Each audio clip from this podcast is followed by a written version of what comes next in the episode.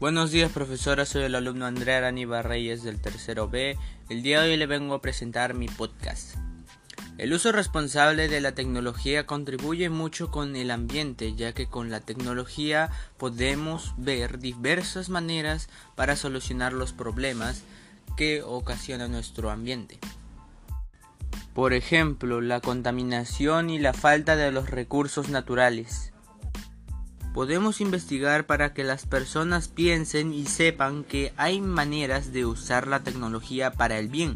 Por ejemplo, poniendo máquinas que planten árboles o paneles solares para así tener más luz renovable.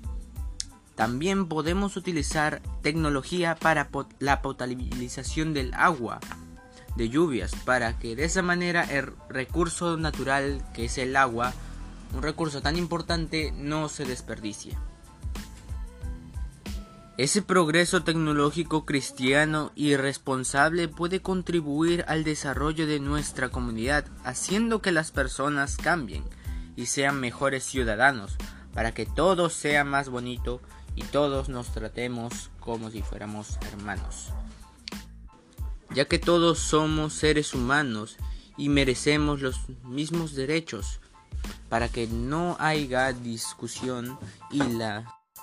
En conclusión, hay que usar de una mejor manera la tecnología para que nuestra sociedad mejore y crezca de una mejor manera. Gracias.